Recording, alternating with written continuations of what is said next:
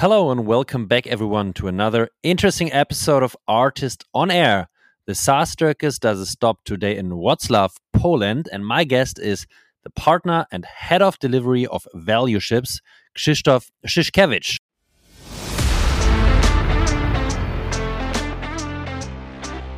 Based on our studies, uh, based on our work, we've realized together with our clients that pricing page is either second that depends on the on the industry is either second or the third most visited page on your website.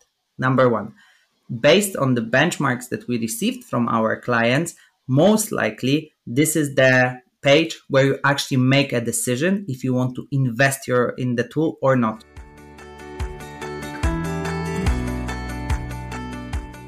Welcome back, everyone, uh, to another show of ARRtist on Air. And today it's all about pricing. So far, the data regarding pricing in Germany has been quite limited. Fortunately, the team of Valueships, together with Hyrise and the ARRtist team, conducted the first State of German SaaS pricing report. Tune in and learn about how the report was set up, and more than 1,000 SaaS companies in Germany have been analyzed if it makes sense to put a pricing on your page at all and if you should put numbers on it. We talk about freemium models. Who does it and does it make sense to put a freemium within your plan? We talk about the right number of paid plans uh, within your pricing strategy. We analyze um, what kind of add-ons uh, make sense and how should they price, and we talk about main differences between pricing in Germany and pricing in Poland.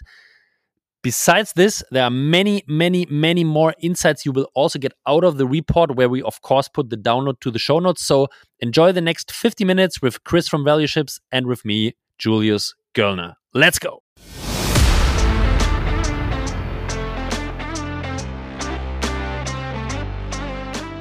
ARRtist on Air, der SaaS-Podcast für den deutschsprachigen Raum. Wertvolle Tipps von erfolgreichen Gründern, Top-Investoren und führenden Industriepartnern – die euch bei der Skalierung eures Unternehmens schnell und unkompliziert weiterhelfen. Zusammengestellt von Janis Bandorski, Julius Göllner und Matthias Ernst.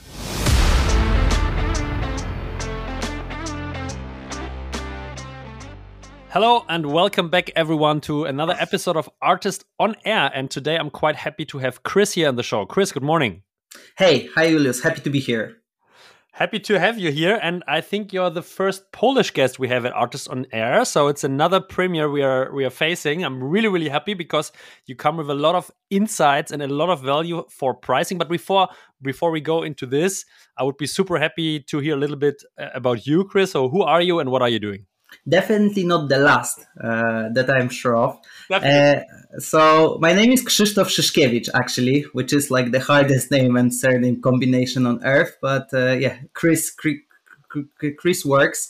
Uh, I am the co-founder of Valueships. We are a boutique consultancy that uh, that is focused on pricing in SaaS industry. So mostly, what we are doing, we are helping companies grow their revenue, grow their profit with pricing optimization, and then uh, we also work on the on the strategy.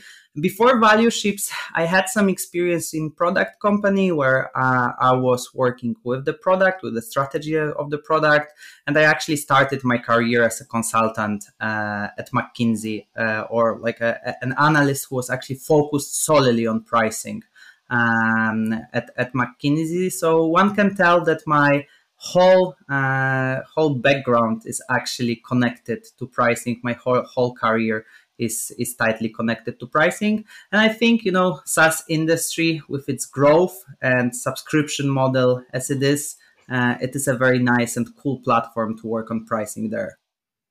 So let me get a little bit more details about your step to founding Valueships then, Chris. Yeah, I think your experience at McKinsey was something where you really found passion for a topic, but like what was the next step to really become an entrepreneur and focus on this certain certain topic? So for us you know in pricing uh, the implementation part was always very uh, interesting for me. Uh, while being a consultant or analyst focusing on this specific topic, you rarely go into the implementation. And with big companies, you rarely can be very agile. And this was what was the was the part that I was missing uh, at my previous uh, previous previous job. Uh, the topic uh, itself, which was pricing, was the topic that I wanted to invest it in. Uh, there are not many specialists on the market, and you know I like in pricing this combination of art and science. You need to be a bit creative with pricing, but most of the insights they actually come from the data. Uh, so this is why I thought the topic is super interesting and I want to invest in this topic. Uh, journey to becoming uh, actually uh, a co-founder. Uh, I was I was there in, at the company six months after it was founded. It was founded by the, by, by my colleague Maciek, uh, we were doing pricing together, and at some point, we've realized that we both share the passion uh, to mm-hmm. pricing. mm Maciek was much more focused on the digital products. My experience goes beyond SaaS because I also did e-commerce, and we thought that this duo. Uh, uh based on our experience, uh, might be something that a bit smaller market, SMB market, might want to invest in. So our decision was to actually to bring you know the quality that we've learned at the big consultancy uh, to the bro- broader market. So you can call it, I don't know, democratization of knowledge or democratization of consulting. Uh, of course, be, of course, big words. Uh, nevertheless, uh, that, this is the story a bit behind. So the topic uh, was for granted. And then the market, we, we really wanted to bring, you know, our expertise to the companies that are a bit smaller because so far I had the feeling that you know pricing was this topic that was only reserved for the big guys. You know, only big guys with you know super strong advanced analytics power with 1,000 people uh, analyzing the prices. Uh, they can only afford uh, to actually use pricing as a tool for growth.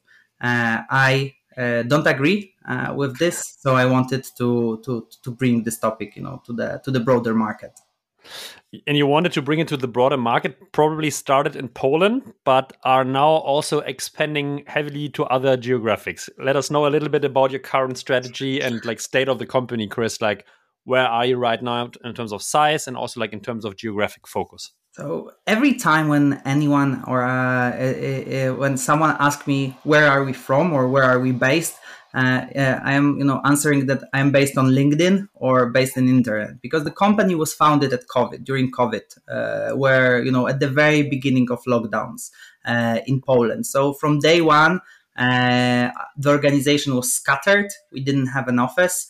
But of course, we started like both me and uh, Maciek were Polish, so we already had some network, and most of our clients at the very beginning came uh, from Poland. Uh, you know, by the time we've expanded, right now uh, we are a group of 14 people in the core team, and we are expanding to 18 people uh, if we add our data science competencies because this is uh, advanced analytics this is what we want to focus on right now so it's not like you know these buzzwords let's plug into ChatGPT uh, no, we really want to do, you know, ML data science uh, analytics for, for, for, for, for, our clients.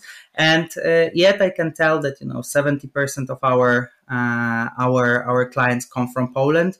Uh, but 100% of our invoices are in euros or, or in dollars. Because if you want to serve companies in Poland, still, if you think of it, uh, the companies that we are working with are typically at least 100,000 to 200,000 monthly recurring revenue in uh, in euros or, or, or in dollars. It is quite hard in the Polish market to build SaaS company that is uh, scalable, uh, that is serving only the Polish market. Uh, so right now, uh, at the beginning, we were actually you know focused globally uh, on our global market. It was much easier to get the Polish clients. And nevertheless, uh, our ICP or our persona on the market that we are exploring right now uh, is is Europe. Uh, due to the time zone and also due to our competencies and no uh, knowledge of the market uh, that we've actually gained uh, while working on the report together. The report is a is a very good thing because um, Dominic from from Hyrise introduced the two of us, Chris, a couple of, of months ago with your idea of creating a pricing report for DACH, for Germany, Austria, and Switzerland. And to give a little bit more context here, you did this in Poland before, right? Yes, we did this uh, in Poland before. Uh, so for us, we have the feeling that SaaS as an industry, uh, the, the, the, the market uh, doesn't have uh, a lot of uh, insights, a lot of reports, a lot of benchmarks, especially in terms of pricing. If you think of sales, you can find plenty uh, plenty of reports that are super value, uh, valuable. Nevertheless, if you think of the impact that pricing can give, uh, there is not enough uh, knowledge, especially in European market, uh, with regards to uh, to SaaS. So at the very beginning, one year ago, we've partnered with a VC fund to conclude the report on state of Polish SaaS pricing when we researched uh, more than 300 companies, B2B SaaS companies on the Polish market to learn uh, what is the state of pricing. So, you know, what are the core value metrics? What monetization model they have? How many plans? What is the average price? What is the average price for the most expensive plan, the cheapest plan, blah, blah, blah, etc. And we've learned that this is a gold mine. So out of these benchmarks, you can actually take the Polish report and you can, if you're a starting company or if you want to compare yourself uh, to the to your peers, to your industry, can actually take this report and uh, create your pricing plan according to the best practices that uh, you can see on the market. Uh, nevertheless, uh, thinking of it, we've realized that Polish market it is super cool uh, but you know, at the end, we came up with three, with 350 companies, and then we you know we look west, and suddenly uh, there is Germany uh, or DACH region, where if you look at Crunchbase, you have more than 5,000 SaaS companies. Uh, so much bigger market in terms of the size, uh, and most likely a bit more mature market versus versus our domestic one. I would agree, uh, and I would also agree to the point that still the data, uh, the data layer here in Germany, especially in pricing, is also like super super low. Yeah, there's not any data uh, available or have been available, Chris. And if we talk about sales, is similar. There's usually a lot of data and reports, as you say, available in the US, focusing on US, sometimes UK. But if we really if we really want to go deep into the DACH market, also there, it's a it's a big, uh, let's say, like a black spot from my point of view. But and it's so it's, different, you know, uh, exactly. if you compare market to the market. So imagine, you know, we are doing the, or you don't have to imagine. I'll uh, provide you with an example, actually. So if you think of it, if you think of uh, of the of the markets, every SaaS or I don't know, 60 to 70% of our projects in SaaS companies. And so far we did like 70, 70 plus SaaS pricings uh, I don't know if this is even a word, but you know, uh, 70 SaaS pricing pages uh, we, we, we, did, uh, and 60 to 70 percent uh, out of this the, those case studies, what we are doing, we are conducting a research when we are actually trying to understand better your uh, potential customer, and then we typically take different markets into consideration while, we are researching them, and willingness to pay, uh, preferred monetization model, uh, the uh, how how customers are actually consuming your your your product is so different than you know taking uh, US benchmarks and applying them directly to uh, to, to German market to DACH market. I mean, it can easily give you either a false positive or just false. Uh, so uh, I think you know markets are very specific. They are very different. There are some general best practices that you can take into consideration. Most likely, they are applicable everywhere. Uh, but really, uh, doing the this report uh, second time in the row and comparing Polish benchmarks to to German benchmarks, I already see many differences that we need to know in order to serve our clients better. And this was exactly the reason, Chris. I loved your idea of creating this report for the DACH market. So I was uh, on fire when I, I, I, Dominic pitched the idea, and this was also the reason the ARRtist team, together with the Hyrise team, followed you in creating this report. Nevertheless, it has to be it has to be very clearly stated that Chris is the mastermind. Chris and his team is the mastermind behind this, and of course, for everyone who will listen now in the following minutes, the report will be in the show notes. So it's a pure pool of value. I can only highly recommend taking a look on this. Uh, and we will give some highlights, Chris, out of it here in the next uh, 30 minutes, 30, 40 minutes. Um, I think it's nevertheless very important to understand how the data we are using in the report was created. So maybe you can guide us shortly through okay, how was the, the data collection set up for the report? Of course. So first thing, it would it wouldn't have happened without you and Dominic for for, for sure. So that's uh, that that one needs to be clear. So what we did actually uh, in order to create the report, uh, we take we took into consideration uh, the companies uh, who are currently present on the German uh, on the German German market. So we took into consideration uh, we first we've created the list together with Hyrise and Artists. So we combined the list of more than 1,500 companies, uh, and we went uh, page by page. So what we did we were trying we were visiting every url that was uh, that was that was available to us and we shortlisted from 1500 companies we shortlisted uh, shortlisted it to uh, 1001 actually uh, exactly. So we ended up with 1001 companies. So the first screening was to actually go to see these companies and there were two basic criteria. If the company is still existing yes no. The second one is it really a saas uh, because sometimes, especially in the uh, early stage, companies uh, pivot uh, from their general uh, idea. And once we go went from Crunchbase or we receive data from you, we sometimes realize that those companies used to be SaaS, but they are uh, no no longer SaaS companies. And to be very very precise, no, you can't really, really tell from the website if it's SaaS. So what we took into consideration is do they have any subscription model uh, model in place? Because pricing wise, this is the most uh, the most important. If they are they are having any recurring revenue uh, from their uh, from their tool slash platform.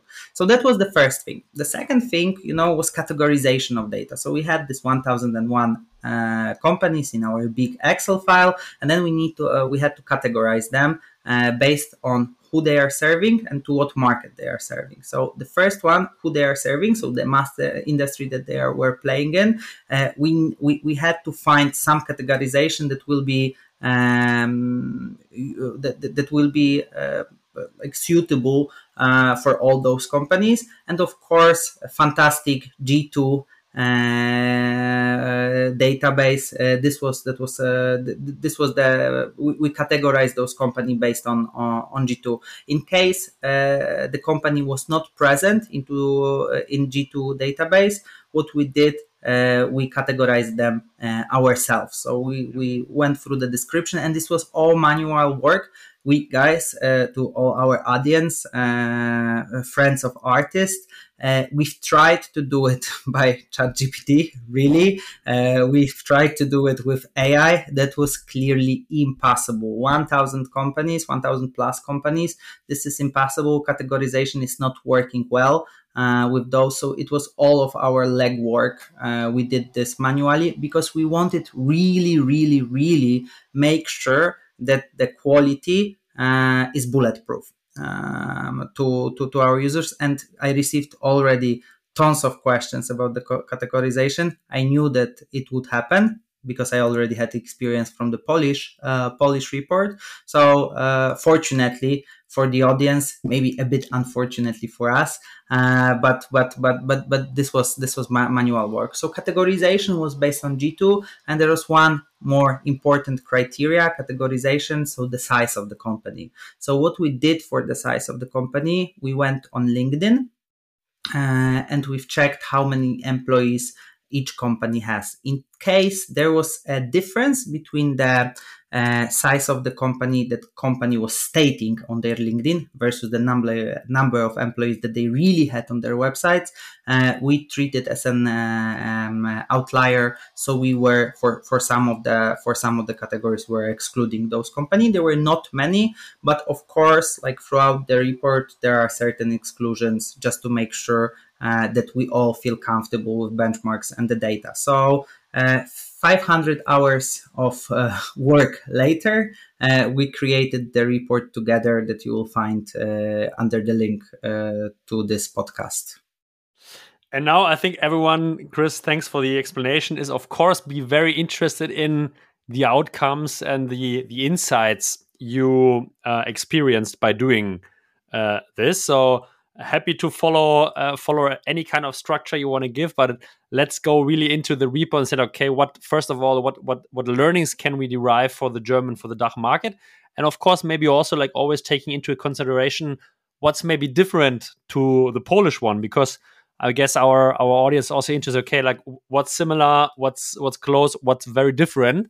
So also happy to hear your learnings about comparing the two reports uh, in the next next minutes yeah, so uh, there are two sections of this report. So basically, there is a general section that uh, give uh, that give you uh, a context of the DACH market. So uh, how many companies they are, uh, what what is the size of those companies, if they are global or local, etc. Stuff like this.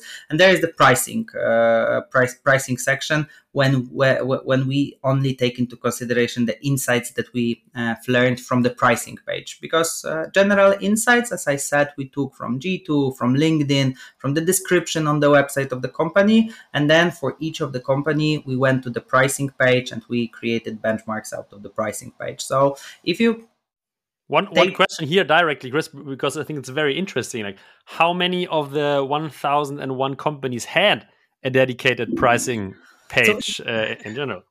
And this is the very this is the first big difference because it's uh it's it's around the half of the companies mm-hmm. that have dedicated uh, website um, pricing pr- pr- pricing website uh, web page in Poland it's uh, it's much more uh, and this was uh, something that in terms of the value that we are providing that was a very big question mark for me because I understand from the market comparing Polish market to the German market that DACH market is much more focused on the enterprise sales on the big deals uh, in Poland, we have uh, much more SMB focus. So, in if you're SMB, you want to, to you want to have a zero touch uh, type of the solution, uh, and uh, that's why you must have a pricing page. If you are selling to enterprise, I actually think the same, you know, uh, because you do not have you do not have to specifically give you know pricing plans or you do not have to give the pricing uh, you know the number, but at least you need to provide something because based on our studies, it's worth for me to have a pricing page. It shouldn't be a false promise. It shouldn't be contact sales only, but it needs to at least give the very good um, description of, of your tool. And pricing page is the main page where you when you give your value proposition. At this page you should actually tell your customers what value you deliver and that it's worth to invest in your tool. Uh, why is that? Based on our studies uh, based on our work we've realized together with our clients that pricing page is either second that depends on the on the industry is either second or the third most visited page on your website.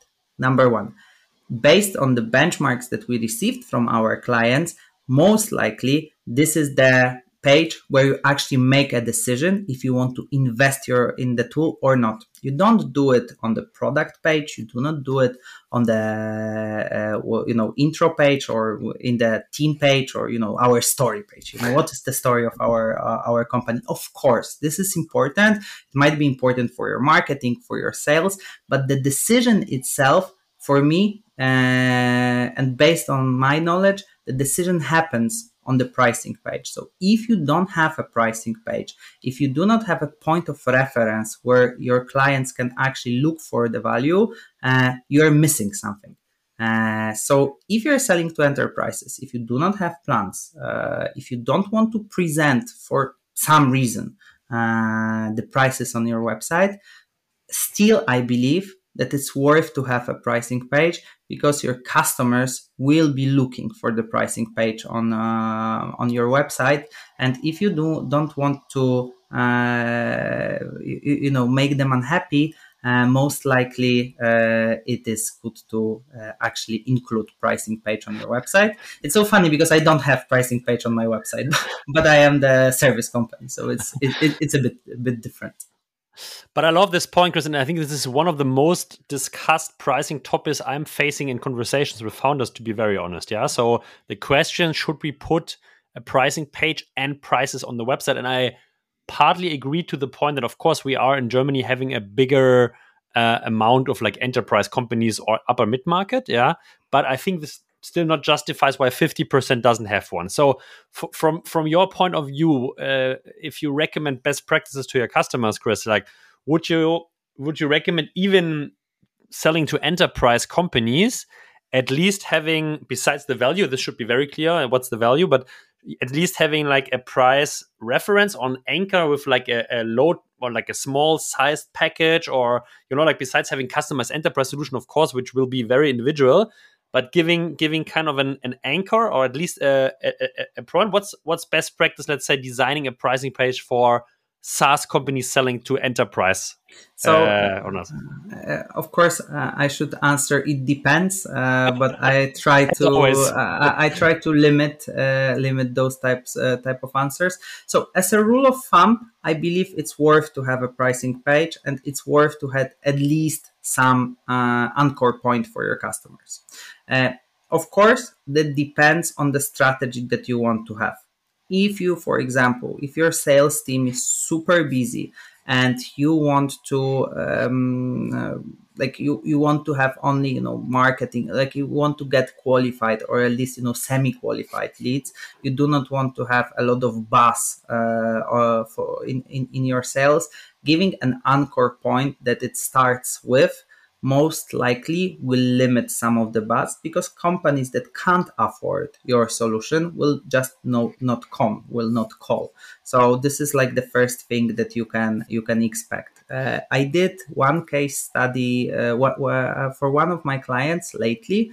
Uh, what we did uh, we were trying to understand where is the threshold uh, that you should show or don't show the pricing? In poland uh, uh, it was like a six months ago we've we've realized that once we uh, hide the prices where the tool when the tool was uh, more expensive than 900 usds uh, actually conversion wise it was much better for our client both in terms of the per percent conversion and absolute amount of the revenue uh, or, or, absolute uh, absolute revenue that the client was receiving. So that was a good move for, from our perspective. But we've researched this uh, with the analysis where, where, where, we are were actually before launching it. Uh, where we were trying to understand and research prospective customers uh, how uh, hidden pricing um, influence the conversion.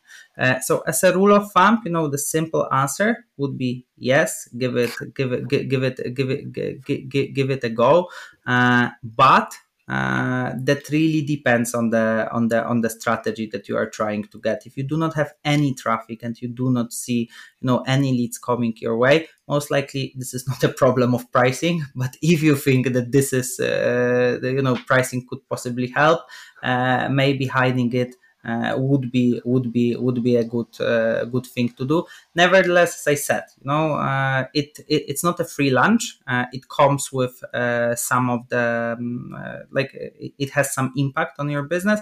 But as a rule of thumb, yes, and still the most important there is value. You know, dollarized value, quantified value that you are providing to your customers.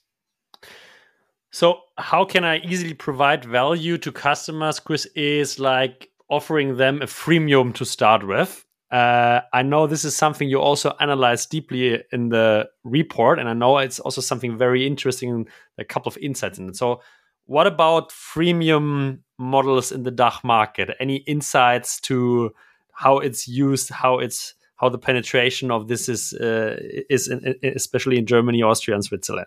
So Julius, you're actually uh, very uh, you, you, you, you, very well see where are the main differences between po- Polish and uh, and DACH market. So when it comes to both, uh, if I can take it as a one freemium and trial, because the the um, uh, the numbers here are more or less similar. So if you think, think of freemium, um, like you know if you, uh, you you can see that there are no big differences between smb focused companies and enterprise focused companies. Still around 10% of the companies on the german market have the freemium model. Uh, when it comes to trial this is a bit bigger uh, there are uh, uh, around 25% of the companies who leverage trial model uh, on their pricing uh, on their pricing page. And maybe to make the difference here clear, in, by definition, Chris, free, freemium is really a model which has an unlimited time frame, so you can use it in this freemium version until until any time you want.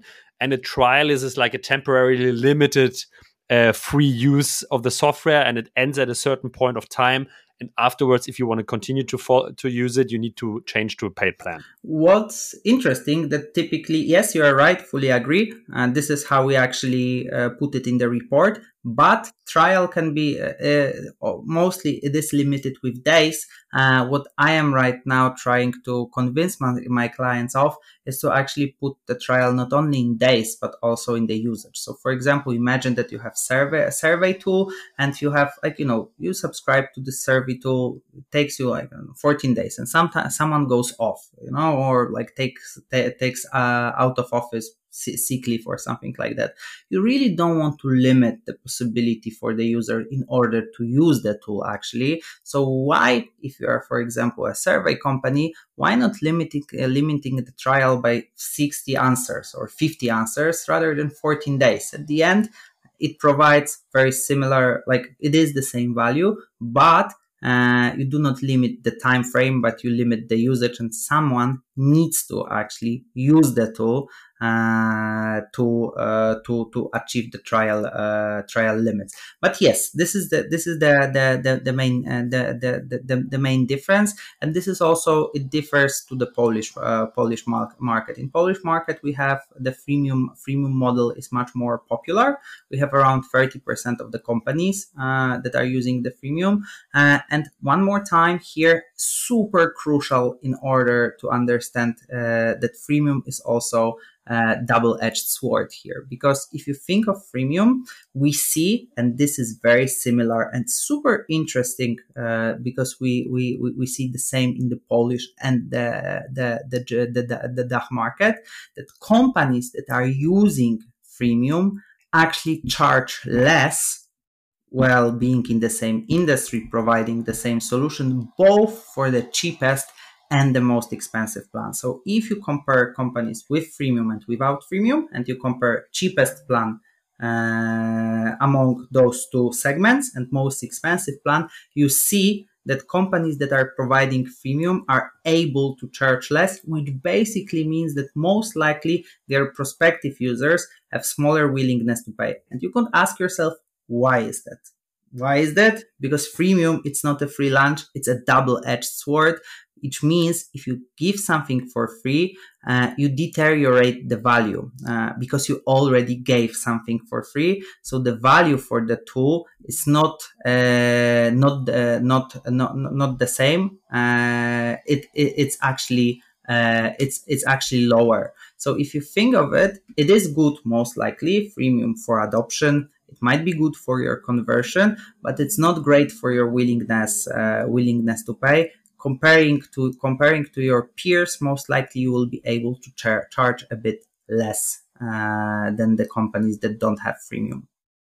It's a very interesting point. It means like your ACVs on average are, are lower. The question is, of course, can you in absolute terms overcompensate maybe by higher conversions. Yeah, uh, this is something, of course, which is, should be also discussed. It, it depends probably, but let's let's maybe figuring out why why Polish companies use to a very higher uh, amount this freemium models than in Germany. Is there any hypothesis here that um, willingness to pay at the beginning of the process is is is is more is much lower in Poland, or is it like okay, people really need to be convinced more in terms of using a product over a certain time until they pay. So, what are your hypotheses about the difference here? Couple, uh, couple hypotheses here. So, um, I do not have a hard data for it. This is only my um, the first hypothesis is only a hypothesis. Uh, but what I think uh, first of all, uh, Polish companies are a bit more focused on the profitability and short-term goals, while uh, companies, based on my conversation, are more focused on long-term go- goals. Even you know, if you go to the conferences, you see that Polish founders talk in MRR German founders talk in ARR. So, you know, small difference, you know, only one letter, uh, but uh, two, 12 months. Th- th- this is the difference, right? Uh, because one is monthly, the other one is, uh, is, is, uh, is annual. So this is the first thing. The second thing I think is, uh, is the root cause might be also in funding. Um, and one more time, this is not the data that I have, but I need to check it. Mm-hmm. But based on my um, feeling, uh, we have more bootstrapped companies with lower budgets than uh, you have in DACH. What does it mm-hmm. mean? Uh, it means that those companies needs to be per, uh, they, they have to be profitable much faster. So they are trying to use any monetization model, any growth uh, growth model that they have on their plate in order to reach profitability. So this is the second uh, second hypothesis that I have. The third and one. Pro- sorry, sorry, because and they probably also don't have a- as much flexibility on the CAC on the customer acquisition cost, so they can also not afford uh, like a big sales force or expensive sales force for an outbound motion with like spending a lot of CAC uh, like upfront because you monetize directly. So you probably also has like a very lower tolerance on your customer acquisition i'm, I'm guessing yeah yes and mm, then the second thing comes here so you have cac to ltv and if they're selling mostly to smb clients the ltv most likely is also lower right so no. it goes both uh, it goes both sides the third thing uh, that uh, that i think of uh, in terms of in terms of the freemium uh, freemium freemium model um, you know this uh, this the, the, the, the, discussion PLG versus sales led if those were I don't know two things that can work hand in hand right? Impossible. We, we, we need to have this dichotomy that you know either this or this. Now you can do good PLG and you also have can, can have salespeople uh, who are doing uh, who, who, who, are doing great job. Nevertheless, uh, I have the feeling that you know conceptually uh, PL, uh, PLG motion is a bit more um, I don't want to say adopted because that I don't know, but it's uh, more popular uh, in Poland. Uh, mm-hmm. Either actually not maybe not contrary, but what I can observe on the market uh, is that we do not have sales motion. You know, uh, the, the, the, the, the companies either stand, you know, we will do PLG. That's great, fantastic, uh, but there is um, even if I uh, at, at the conference, at the ARRtist conference, comparing those conferences to the Polish conferences, uh, you have uh, in in that you have more companies that are supporting founders in sales. Uh, you know the sales motion or the uh, sales capabilities seem to be much more mature uh, in in in DACH uh, versus versus versus in Poland, and that you know actually makes sense if you think of uh, what Poland is famous for. So you know, great developers, great IT capabilities. So most of our companies uh, are so to say delivery or product driven rather than sales driven. Uh, so so this is this is this is the third hypothesis. You know, if you mix them, most likely at least one is uh, one is proper but i think you know it's it's it's it's it's a bit of uh, this free hypothesis this is this is the good this is the the reason why but last thing 10% is really small uh, really small, only ten yeah. percent have, uh, have have have a freemium freemium model. This was uh, this was the thing that I was not expecting. Going back to the DACH market, Chris, um, what else are things which have been surprising also for you by analyzing the data of the report? What's another point where you think like, "Oh, this was uh, super interesting for us to understand"? Interestingly, you know, there are a couple of things, but you know, uh, from the helicopter view. So the first one uh, that I that I can think of uh, is number of FTs. So there is one pivotal moment, uh, or maybe two pivotal moments uh, while scaling your companies, uh, where when you can actually expect some challenges on your way. The first, if you're scaling scaling beyond 10, 10, 10 employees, that's most likely obvious. The second one, 50 employees we see that there is um, uh, when you look at the companies and how many uh, FTs they actually hire, you see that there is a very very big drop if you go beyond 50, uh, 50, 50 FTs. So this is this is you know the challenge, and to all the founders, all, all the CEOs that are listening to us, if you are going uh, or if you are close to you know 45 50 maybe 55 be careful. You know, uh, take a step back, look at your operations, look at your pricing, sales, marketing. You know, make sure that you are ready to scale beyond 50, 50, 50, uh, 50 people. The second thing, uh, well, uh, if you think of scaling, uh, is number a number of years on, uh, on the market. So you can see that there, if you compare how long the company has been on the market versus number of FTEs that the company has, you can see that there are two pivotal moments after the second year. If you don't go beyond 10 people, most likely uh, you know some second thoughts should uh, should arrive and then the sixth year uh, if you don't scale beyond uh, I, I, would say you know 50 plus most likely uh, after the sixth year most likely it will be challenging for you to further further further scale, scale i totally don't say that it's impossible. I just see in the data that after the second and sixth year, sixth year of operations, those are very important, uh, important years uh, for you to scale. We didn't have MRR data, so I assume, and I think this is a pretty fair assumption, that the more people you have, the more revenue uh, you also have. Of course, it doesn't go one by uh, you know one to one. Nevertheless, uh, as w- w- when I'm to- talking about the scale typically I take into consideration how many people uh, were actually uh, were actually employed uh, employed by the uh, by the by the by the by, uh, by the company. Uh, and the third thing that was so I always you know consulting I always go with free. So third thing that that was interesting that was interesting for me the growth of employees. So thanks to thanks to LinkedIn we could see um, which which companies uh, in which verticals, and this was from uh, from G2, uh, in which categories were uh, growing the fastest.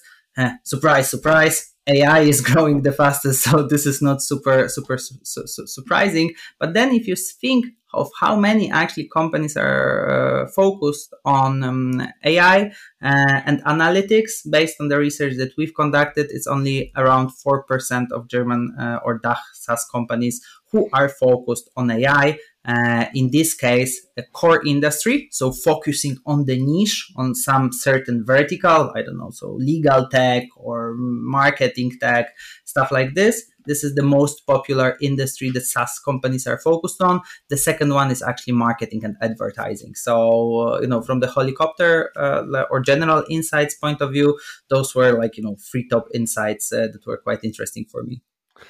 I think there's uh, some some insights which came out of the data and in the first part of the report. So if you open the report, you will see very detailed analysis on exactly this points in the first part. Let us go back, uh, Chris, to the pricing uh, section, to the second part, because I have another two questions where I'm really interested in. Is like the number of subscription models. Yeah. So as you say, okay, sometimes there is no pricing on the or different models on the on the side uh, we have a we have a, a certain golden rule here. Uh, surprisingly, it's the rule of free. Yeah, so okay, if you do subscriptions, do if it's possible, free subscription. Let's say basic, intermediate, and then enterprise. And for enterprise, you don't see a pricing plan. This is like the theory, which is discussed especially for early founders a lot. Do you see this in your data, or are there some other results coming out in terms of number of different subscriptions plans offered? So uh, uh, careful, you know, big value will come here. So the number, like you know, the average number is three and a half floods. So it tells you literally nothing. You know, I, you can either go with three or you can get uh, go go go go with four. Uh, so for me, you know, very naturally we think in uh, good, better, best terms, uh, and this is this is uh, this is this is obvious. If you compare, actually, because we have this data, if you compare uh, this industry to industry, we, for example, and important caveat. We are talking here about paid plans. We do not talk here in freemium. We exclude freemium if you have it as a plan and we also exclude custom. We have data for both of course how many plans you have but then when now i'm talking about the paid plans which is uh, which is which is which is um, uh, uh, which is a uh, number of paid plans right? So good yeah. better best. Uh, and uh, you know interestingly um, in Germany, you, you generally have less plants than we have in Poland. The uh, the big study that we've you know international study that we have seen, uh, and this available also um, on uh, in the link uh, in our report. If you can uh, if you can if you want to see it, that the three and a half plants is like literally the number of plants that uh, that you should have. Looking, you know, and this is the difference. Looking specifically on the German market, you have less. Typically, if you think only uh, in terms of the paid plans, for example, there are some industries that uh, sales tools they only have one and a half plan. So most of the companies have two plans most likely. Rarely in paid plans you go uh, with, with, with with free plans i see this in marketing advertising core industries. They typically have uh, uh, around free, free, plans analytics uh, they have around free uh, free free plans but typically uh, it's that what we see in the data it's less. So most likely my hypothesis is, and this is actually what I can see in the data, that your pricing or like, you know, the, the challenge of uh, German SaaS mm-hmm. pricing is price differentiation. Uh, so it's not price tag per se, so how much I should charge. Of course, this is always challenging, but this is the thing that you can easily get from the uh, from the from the research to understand what is the willingness to pay. Maybe not easily, but this is feasible. The challenge and the challenge is much bigger for me uh, in packaging. So actually, you know how many plans I should have and how to differentiate our plans enough in order to a understand or, or to achieve good expansion revenue b to maximize my uh, recurring uh, rec- re- recurring revenue. So uh, i would say that if you say that you know you always have this uh, rule the golden of free i mean on the in general perspective internationally yes in german market german market is not yet there. Typically you rather have to uh, two max free paid uh, paid plans. In some industry, you actually have less. So max. would you would you say, Chris, that this kind of reduced complexity is something good in terms to the customer, or would you think, or would you say, like we are losing some value, we are losing some opportunity by and not too much differentiated pricing? Yeah, so for me, uh, totally the, uh, the, the, the, the second one. So of course, as a pricing person, uh, uh I love to differentiate the uh, your pricing page, uh, but I, I, also see that it maximizes the revenue because look, you know, I come from. Of course, I did a lot of SaaS pricing, but my my my pricing exp- experience goes goes beyond. And no matter what industry I was involved in, the more you differentiate the better you can suit the needs of your customers. So this is the, the, the, the, the, the this is the first thing. You know, pricing you have uh, the, the two, two, two levers, right? You have willingness to pay and you have value. Uh, so um, you always should have uh, a plan uh, or you know the value proposition it doesn't need to be a plan but the value proposition to the most sensitive customers with lowest willingness to pay who only want to either test your product or you want they need just the basic functionalities and this is super important so you need to you, you have to serve the use case of uh, sensitive mm-hmm. customers mm-hmm. then you have you know this uh, bread and butter so you know typical use case of your product but remember there is like this book you know paradox of choice it's not about the pricing but you have the concept of maximalist there and you can see that there will will be also customers who want to have it all. You know, they have plenty of cash. They are in the industry that is doing very well. They don't have to, time to think of uh, think of different uh, you know different plans. They just want to have it all, so they will buy the most expensive uh, expensive one. And from this very um, prosaic, uh, I guess this is also the word. so fr- fr- fr- from this perspective, you can actually it's it's good to differentiate more. So you serve different use cases. But this is also the first first thing that the, the, the or the first reason to take into consideration. But the more you differentiate, uh, the, the, the, the more uh, the more opportunities for expansion revenue you also have. Because right now, in the challenging times when inflation is not in the great, great, great, uh, great position, uh, there is a lot of uncertainty. Founding is not great. The one thing that you can't afford is not to maximize the revenue from your current users. You can't afford uh, losing money because you did not differentiate your pricing enough or you do not have additional expansion revenue tools. You've already spent money on CAC uh, in order to get those customers. So make sure that uh, you maximize uh, your efficiency in terms of monetization. And the more you differentiate, uh, of course, it depends. But as a rule of thumb, the more you differentiate, the more tools you have in order to maximize the the the, the, the revenue from from existing customers. It's a great. Uh, it, it's a, it's a great thing for my last question, uh, content question of this show, Chris, because what is always a challenge for founders uh, along the way which they are growing is a little bit like where to put and how to price new features yeah so we imagine we have this free paid plans in the beginning and then you by just talking to customer experience more use cases more pain points you develop the product there are new functionalities coming new features are coming. And then it's always a question okay where do we put this new stuff? Yeah do we put it like in one of the free existing packages or do we maybe price it very autark, very individually uh, as a new thing, also as an option or a possibility for upselling with all the complexity which it, it's attached to, is like calling to customers, reselling, starting a reselling process, an upselling process. So, what's your view here, and like how good are we in DACH? Like, do we sell individual features or add-ons uh, uh, on a big scale, or do, don't we do it and we lose a lot of value and money, as you said, and not maximizing willingness to pay from our existing customers? So Julius, bear, bear with me because that's gonna be a long answer. Uh, but uh, but but but bear with me. Uh, sorry for all, but let me let me let me paint some context here. Uh, actually, so.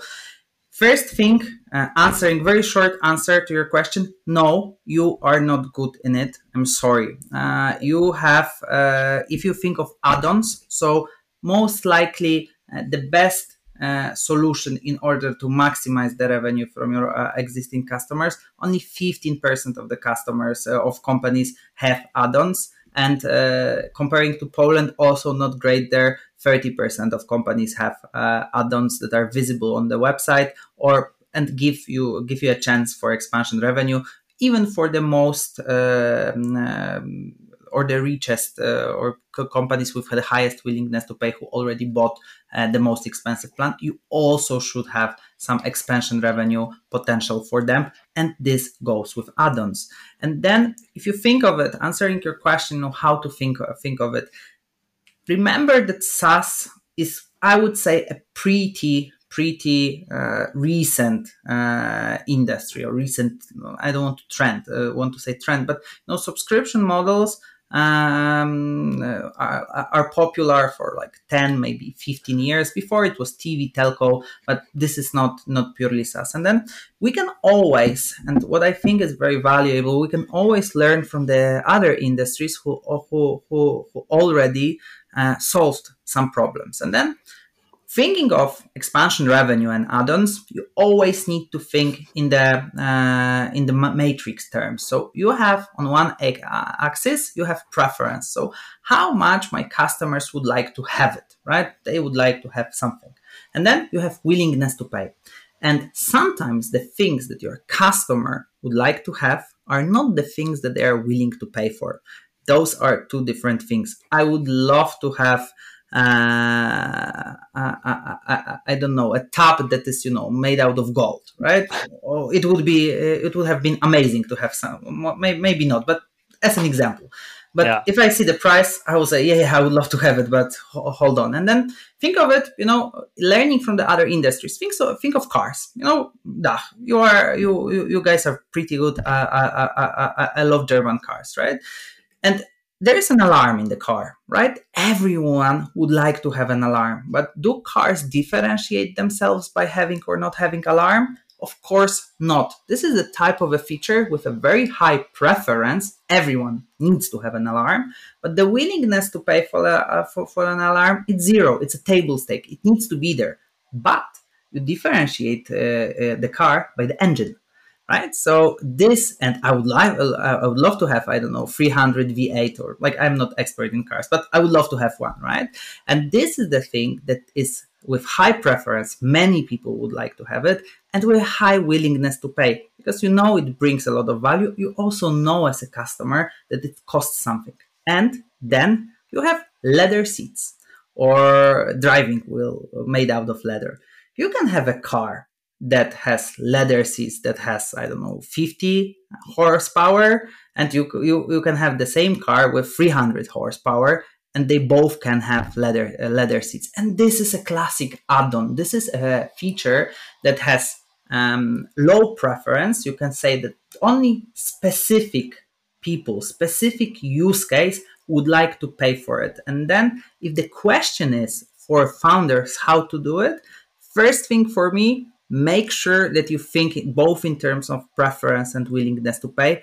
This is the first and very important thing for everyone who is working with the product. Thinking in these two terms will really change the way you work. Second thing look at usage if you do not have um, data warehouse in place or you don't have a data governance in place, this will be hard. But think of usage, and then depends. We did some case studies there where we've realized that some of the features in absolute terms have a very high usage, but in percentage terms, very low usage, which means that only specific people are using these certain features. And if we take those features out of the core pro- product and then put it as an add-ons, those guys for sure will buy them and majority of our group or of our customers will not even notice that those features are um, uh, are uh, are not in the tool uh, anymore. So usage depends, you know, who, who who, who, who, who is an expert here. I know that in US, uh, one can tell that if your usage of the feature is less than 30%, to your limit, uh, most likely it should have been an add-on or less than 30% of your crowd is using this feature. It should have been an add-on. For me, it's rather 15 to 20, 20%. This is what I have seen uh, in, in, in uh, at Valueships at our, uh, on our case, uh, case studies. And then the third thing, what about new features? And then look, you uh, or me too, or uh, actually thinking of my uh, services and my products, I always think that I am doing something with a very strong preference and very high willingness to pay. So this will be, you know, this breakthrough feature that will now put me, you know, on 10x growth pace. Well, you are super biased and I am also super biased. Your users are the ones, uh, your clients are the ones who will decide on it. And if you are doing something new and if it's not strictly connected to the currently existing feature, put it always at the beginning as an add-on and see if your clients will vote with their wallets.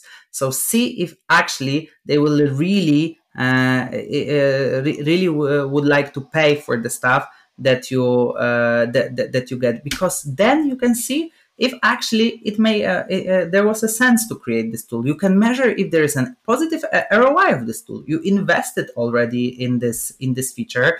You know that developers we know the salaries, so most likely it wasn't cheap to develop uh, develop develop this feature. See if actually you get a payback uh, or positive return on in, in investment from investing to this feature. So put it as an add-on, test it, and uh, you know actually uh, for me uh, and for my clients when i'm talking to them and when they are doing that it's actually very um, i don't want to say revealing but this is something that you, you, know is trying to uh, they understand actually uh, the, the, the, the truth behind behind investing in this feature. If this really you know all the effort that we put in building this feature was it uh, was there a sense behind it? Can i can I, can I get man, money uh, money out of it? So the third thing would be if you're developing something new uh, and if you can of course test it as an add-on I think this is a very great advice, besides all the value you provided uh, over the last 55 minutes, Chris. And much more value being provided in the report. I can only recommend everyone listening to download it and uh, take a look on it. There's so much more really great stuff and cool results in it. So uh, enjoy reading. Also, at this point, uh, we both would like to thank you, Dominic Blank, and the whole Hyrise team for joining us here. Dominic uh, couldn't make it today, so we would would have been happy to have him here, but I think uh, he will be soon at the show uh, talking about hiring again uh, in sales. So thanks, Dominic, uh, from the two of us. And Chris, of course, before I leave you um, to your to your daily work, there's a very very important last question here at the ARRtist on Air podcast, which is the restaurant recommendation question. And as I know, right, you're based in Wroclaw, where we think we don't have a recommendation yet. All recommendations can be found on our website. And so if the artists, if the artists come to Wroclaw for business or holidays or anything else, where should they definitely go to either get a good lunch or good dinner or some snacks? What would you only one only one choice only one choice. Not a free not a free time thing mckinsey here. Uh, so one recommendation please where should they go? So uh, I, I, didn't know uh, that uh, that i need to provide a recommendation but you caught me because i'm a foodie. Uh, i uh, i love restaurants and i would i would recommend you młoda polska uh, so it's it's called Young Poland. I don't know. Uh, this is this is the translation, uh, and they serve uh, they serve they they serve uh, Polish food, but with with a fine dining twist. it is amazing, and they have plenty of very good Polish craft alcohol. so if you're going there, don't go there by car. fantastic food, fantastic drinks. This this is a very very good last sentence of the show, Chris. Many many thanks for taking the time, and many thanks to the, your team for providing this super valuable report. Uh, I think this is not the last time we have met, uh, so really much looking forward having you again and doing another great stuff together over the next years. Thanks a lot, and uh, have a great day. Thank you very much, Julius, and have a great day. Bye bye.